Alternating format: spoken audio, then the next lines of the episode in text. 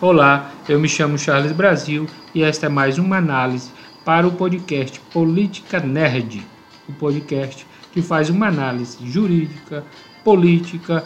e no episódio de hoje nós vamos fazer uma análise da decisão que obrigou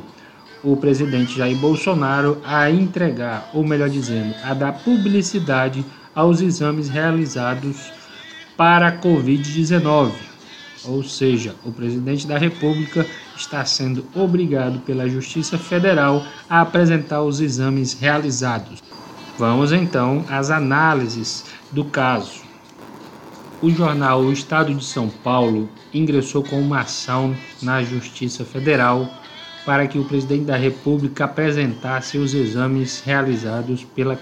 pela Covid-19, ou melhor, para a Covid-19.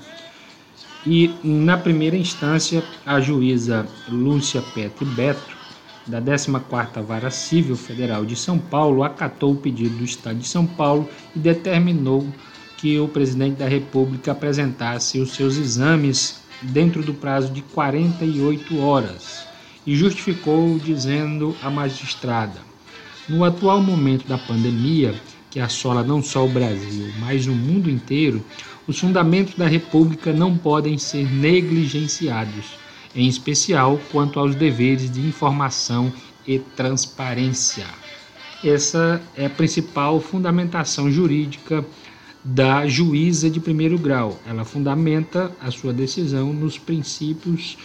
da República Federativa, ou seja, nas características, nos fundamentos da República que estão ali no artigo 1 da nossa Constituição Federal.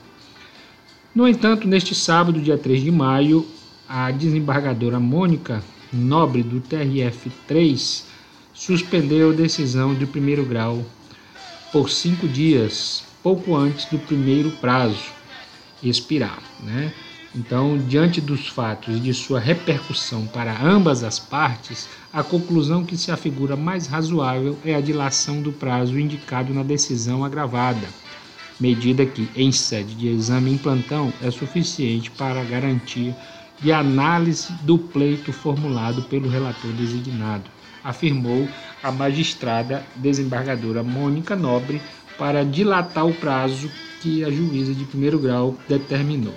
No entanto, uma hora depois, o presidente do Tribunal Regional Federal da Terceira Região, o desembargador Mairan Maia, negou um segundo recurso da Advocacia Geral da União e manteve a determinação para que Bolsonaro apresente o resultado dos exames de coronavírus e assim é, conferiu, manteve a decisão de primeiro grau da juíza Lúcia Petri Beto, da 14ª Vara Civil Federal de São Paulo. Então,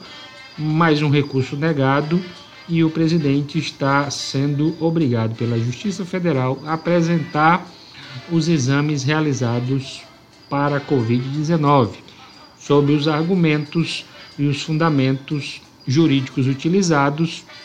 É importante frisar novamente os fundamentos jurídicos desta decisão, que, segundo a magistrada de primeiro grau, se enquadra, ou melhor dizendo, sua decisão se fundamenta nas características da República, artigo 1 da Constituição Federal do Brasil. Por isso, de forma alguma, o dirigente máximo da nação pode negligenciar ou mesmo é, não dar publicidade a informações relevantes e de interesse público. Então, por conta disso, por conta dessas características da República, do direito de responsabilidade, do direito de informação e transparência é que se fundamentam aí a decisão de primeiro grau da juíza Lúcia Petri Beto, da 14ª Vara Civil Federal de São Paulo.